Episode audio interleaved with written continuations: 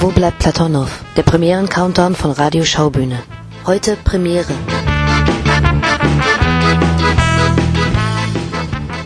Die Premiere Platonow steht vor der Tür. Was gibt es für euch noch Wichtiges zu erledigen?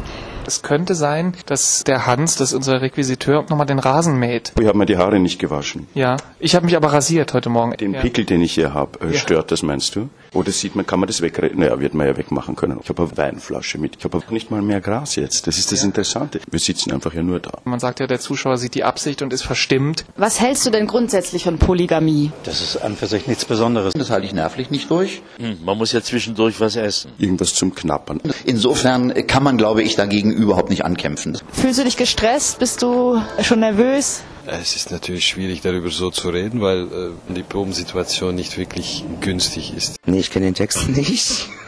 Aber selbst das stört mich nicht mehr. Bis der erste Satz kommt, das kann Stunden dauern. Ja, macht euch keinen Stress, ja. Naja, also wir müssen auf jeden Fall darauf achten, dass genügend Getränke da sind, sprich also auf jeden Fall Bier. Das ist natürlich schön zu spüren, dass alle jetzt auch Lust kriegen auf diese Premiere und dass mehr und mehr ein gemeinsames Ziel sich entwickelt. Ruskaya Wodka, Statina,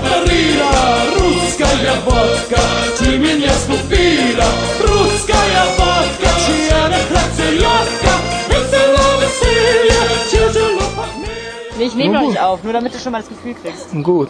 Wo bleibt Platonov? Der Premieren-Countdown Countdown von Radio Schau Schaubühne.